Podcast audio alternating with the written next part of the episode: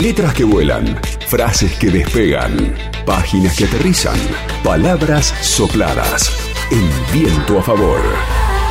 Al rato, otra vez yo no me acuerdo cuánto habría pasado, pero poquito, vino el otro remesones fuertes, eso que no paraba y no paraba y cayeron la losa dentro que estaba del aparador, sentía el ruido. En el baño yo tenía el botiquincito chiquito ese con unos frascos ahí, era todo un ruido, después se abrieron las ventanas así porque habían ventanas grandes, más grandes que esas, y se abrieron las ventanas y bueno, yo agarré mis dos chicos y disparé por la escalera para abajo porque estábamos arriba, teníamos que bajar la escalera.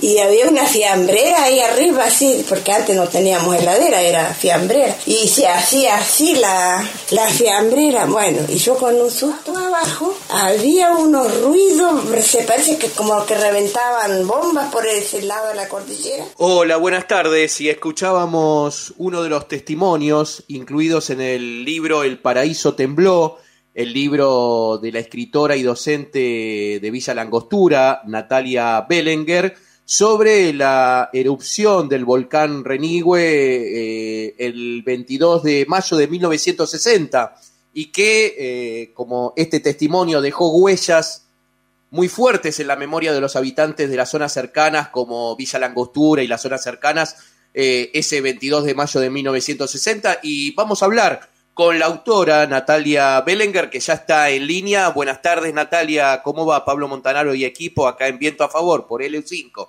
Hola, ¿cómo estás, Pablo? Eh, hola al equipo también. ¿Cómo andan? Gracias por llamar y bueno, acá estoy. Bueno, eh, el año pasado presentaste este libro, El Paraíso Tembló, que es un libro que recoge diversos testimonios de aquellos que, que vivieron y sufrieron este este, este, esta erupción del volcán Renigüe que, que, bueno, que entró en erupción el, en mayo de 1960. ¿Cómo vos venís, de, naciste en Bahía Blanca, pero te fuiste a vivir a Villa Langostura hace unos años? Eh, ¿Y cómo, cómo te acercaste, cómo llegaste a la, a la historia, a las historias de este, de este fenómeno, de este hecho? Bueno, hola, eh, mira, eh, bueno, en primer lugar, el, digamos, el fenómeno geológico más fuerte fue el terremoto, digamos, de Valdivia, del 22 de mayo de 1960. A partir de ese terremoto, de una magnitud muy grande, se empiezan a generar una serie de, bueno, de erupciones volcánicas, de movimientos de tierra, que sobre todo en Chile fueron fuertísimas y cambiaron la fisonomía casi del país, diría. Eh, bueno, Chile es un país de mucho terremoto, pero este fue un hito, fue uno de los más grandes del siglo XX. Eh, bueno, nada, yo siempre un poco cuento lo mismo, que es que cuando yo eh, voy a vivir a Villa Langostura, toda esa, eh, digamos, ilusión de un paraíso geográfico que, digamos, se vende y que en parte es cierto, porque de verdad que es un paraíso todo lo que es la geografía, em, se me empieza a resquebrajar cuando empiezo a conocer a los, a los pobladores que empiezan a contar estas historias, entre ellas la del terremoto, yo me acerco a la Biblioteca Popular Osvaldo Bayer, ellos estaban eh, gestando el grupo Archivos del Sur, y a mí me interesó muchísimo como profe de lengua, como, como trabajadora de, la palabra, digamos. Y mm, bueno, empiezo a acercar, eh, empiezo, empezamos a hacer entrevistas con Gerardo Gioldi, en ese momento era Magdalena Crespo, y, bueno, entre las cosas hermosas que contaban, cuentan esto del terremoto. Y, a mí mm. me, me generó como una, me, me, me sacudió, digamos, como el terremoto. Y bueno, a partir de eso me interesé en el tema, les dije a los chicos, digo, yo voy a trabajar específicamente este tema porque ellos en el afán por ahí de recuperar tanta historia oral, que hay tanto para recuperar todavía, eh, hacían como entrevistas de, que abarcaban muchos temas y a mí me interesó este en particular. Y bueno, lo empecé a ver como una investigación, a partir de eso empecé a entrevistar distintas personas, unos me iban refiriendo, el que también lo vivió es tal, me decía, entonces yo iba a la casa con la filmadora, con el grabador, y bueno, todo un trabajo medio antropológico que me encantó hacer, que me encantó, y que en un momento me gustaba tanto que hasta decía, bueno, esto va a quedar acá, o sea, no sé si en algún momento va a salir el libro porque era mucho lo que tenía que hacer. ¿Cómo esos pobladores eh, empezaron a recordar ese momento o, eh, porque bueno, habían pasado más de cuarenta y pico de años del terremoto y, cómo, digamos, se reconstruye esa historia oral, porque bueno, eh, siempre la memoria a veces nos juega malas pasadas. Sí, sí, eh, bueno, este, yo me, acercaba a, las casas, digamos, no es que llegaba una tarde y ya empezábamos a hablar.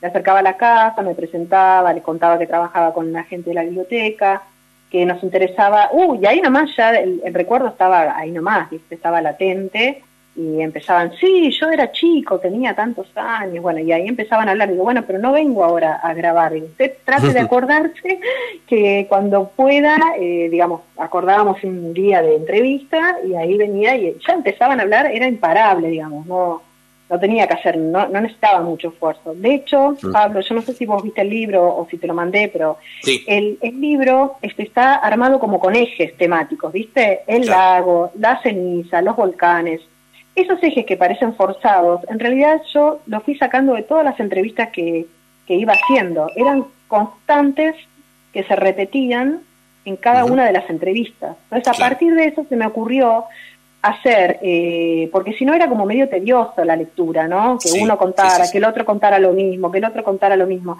Entonces fui armando y a partir de eso eh, fui armando esos ejes y se me ocurrió también este, investigar en, en los diarios, en la prensa, y bueno, hacer un cruce ahí medio entre el discurso turístico, eh, hacer como una mezcla de voces, una polifonía, digamos, de distintos discursos, ¿no? Están ellos, está la prensa, hay unas notas mías, eh, y bueno, ahí hice también unos informes técnicos que están buenísimos. Y bueno, así se fue armando el libro que me llevó un montón de tiempo, eh, no solo por el trabajo en el libro mismo, sino por la vida misma, ¿viste? Por los chicos en el medio, el trabajo en las escuelas, eh, sí, sí, sí. Eh, y yo, digamos, uno, uno habla de este tema, ¿no? Y el libro es el eje, hace eje en este, en este terremoto. Y uno no puede dejar de relacionarlo con lo sucedido en el 2011, ¿no? Con la erupción del, del complejo volcánico Don Cauce, ¿no? Claro, sí, sí.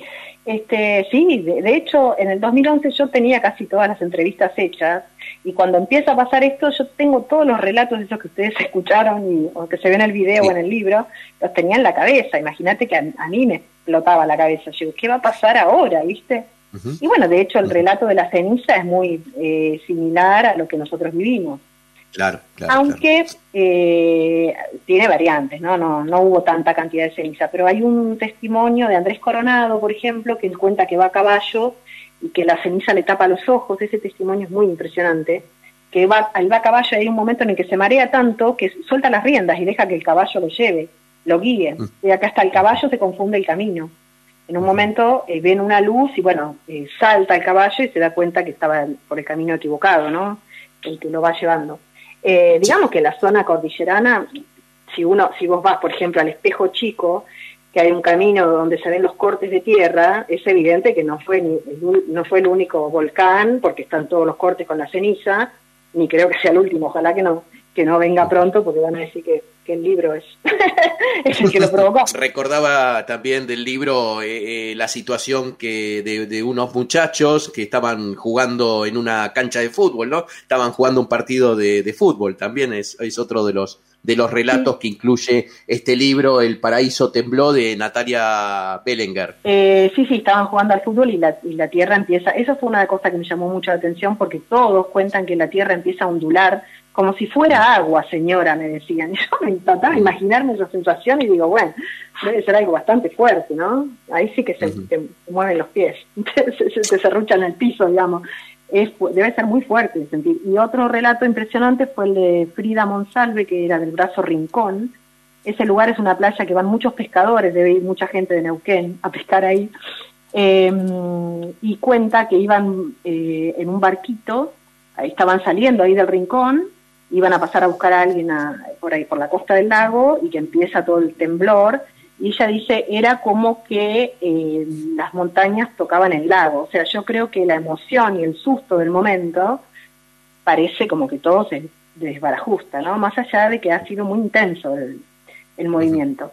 De los testimonios lo que me interesó es justamente, digamos, eh, me parecía que estaba, era una historia que estaba en todos, en boca de todos, lo que me interesó fue juntar estos testimonios, ¿entendés? Que quedara un registro de estas personas, que fueron los que lo vivieron, que uno puede leer por ahí una noticia, pero estas personas lo cuentan en primera persona y me parece súper valioso. A mí me gusta mucho la historia oral, me parece que son relatos que hablan desde distintos lugares, porque también son muy poéticos, eh, las palabras que usan, eh, el registro de los de los vocablos, digamos, particulares de la zona, había palabras que yo no tenía ni idea que existían, que, qué sé yo, eh, a ver, ahora no sé si me acuerdo, pero bueno, cerrazón sí, pero yo hacia el final del libro las, las pongo todas, van apareciendo como si fuera un poema, distintas palabras. golpe de maremoto, es como una patadita que da la tierra, dice, dice que me contaba Humberto Rolando que todas las noches después del temblor, dice, era como una patadita que daba la tierra, así se, movía un remesón chiquito. muy poético, ¿no?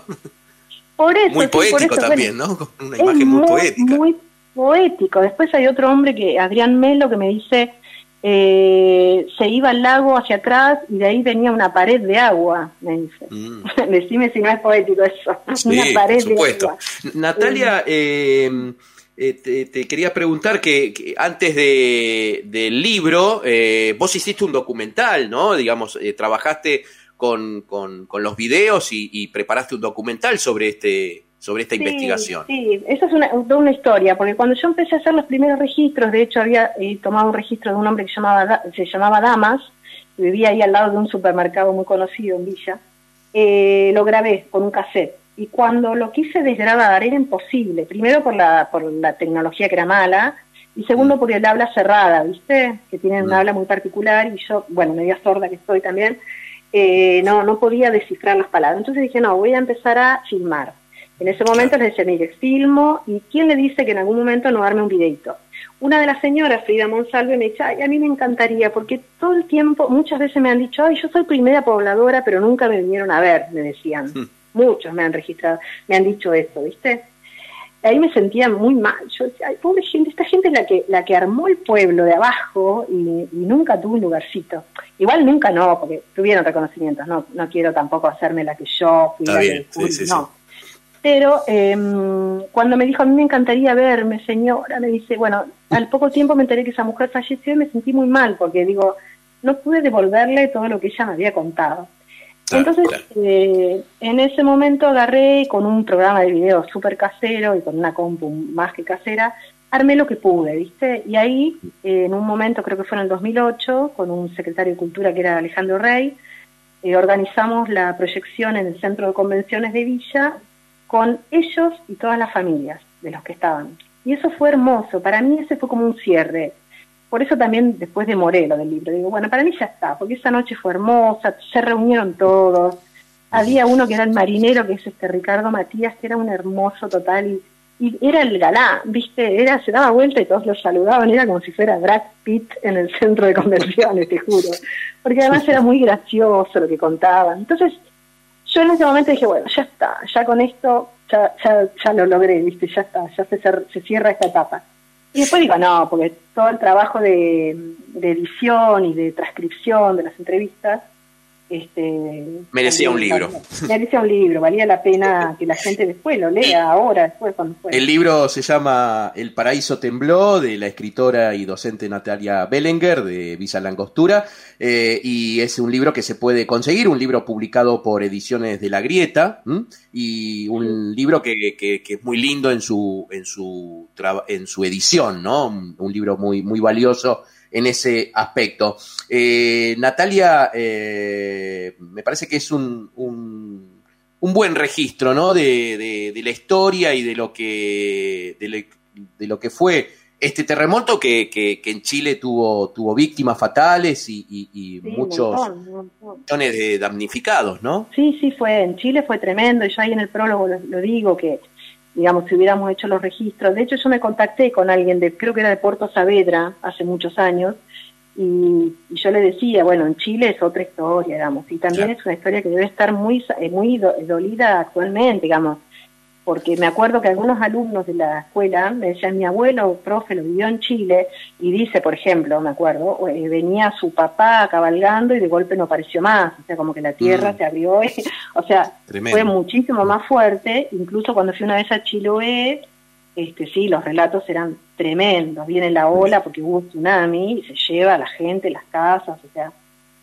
mucho más fuerte que de este lado. Bien, Natalia Bellinger, eh, autora de El Paraíso Tembló, de, publicado por Ediciones de la Grieta, la gran editorial que, lleva adelante Daniel Tórtora ahí en San Martín de los Andes y que, y que nos ofrece muchísimos eh, trabajos testimoniales, biográficos, eh, eh, eh, novelas, cuentos, poemas, así que bueno, eh, te, agradecemos mucho esta, esta comunicación con, con Viento a Favor, recomendamos el libro El Paraíso Tembló y, bueno, desde ya muchísimas gracias por, por este contacto. Bueno, gracias, gracias, sí, Daniel Tortra hace un gran trabajo ahí en San Martín.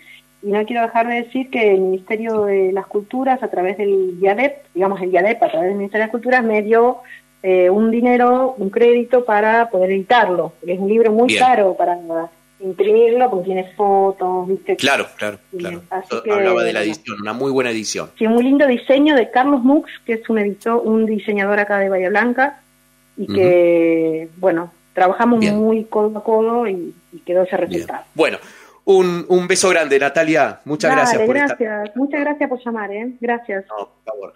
Era Natalia Bellinger, eh, autora del Paraíso Tembló, un libro que, es un libro testimonial, biográfico, ¿no? De, quienes sufrieron y fueron protagonistas de alguna manera de este, de este terremoto que se dio en la cordillera de los Andes y que tuvo sus efectos en Villa Langostura y, zonas cercanas, ¿no? Un, un, gran libro que me parece que, que también hay que apostar a este tipo de trabajos históricos eh, que quedan en la, memoria y que, y que forman parte ¿no? de la historia de esta gente que vivió ese, ese, ese momento.